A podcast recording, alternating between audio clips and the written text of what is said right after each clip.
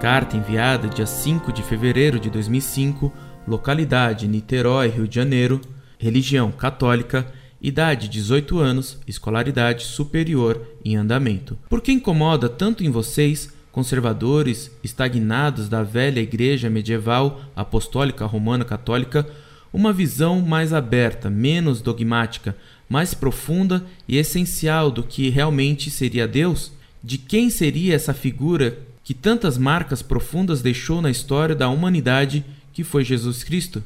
Para que tanto medo da evolução? Será que todos os dogmas são realmente necessários para a manutenção da fé na Igreja de Cristo? Será que vocês temem que a busca da verdade de Deus e não a verdade de Deus feita pelos homens que há séculos e da mesma forma administram os pensamentos da Igreja possam destruir as antigas imagens de medos infernais e soberania do maniqueísmo da instituição católica? Pois isso sustenta sua fé? Não enxergam que desde Pedro a Igreja sofreu grandes transformações passando por tantas fases diferentes? Não acham realmente que a Igreja deva ser o espelho do seu povo e com ele evoluir junto e constantemente?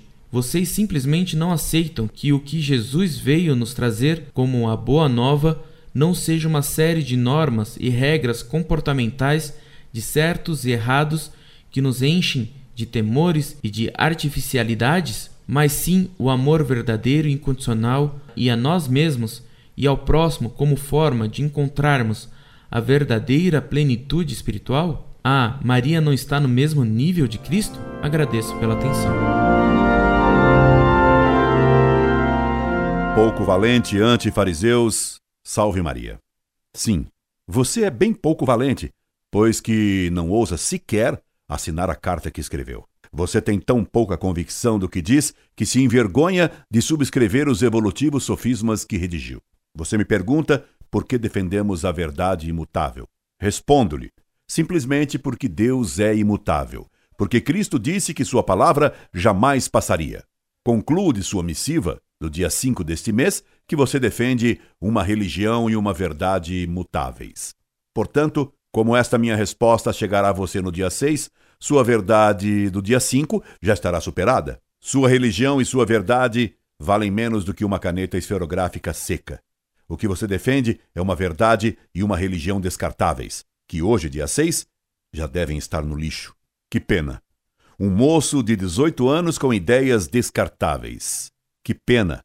Um jovem que não tem coragem de assinar as tolices do século XX que lhe meteram na cabeça em paróquia modernista ou em colégio ateu.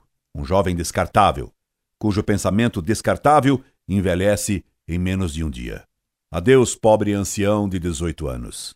Incorde Jesus Semper, Orlando Fedeli.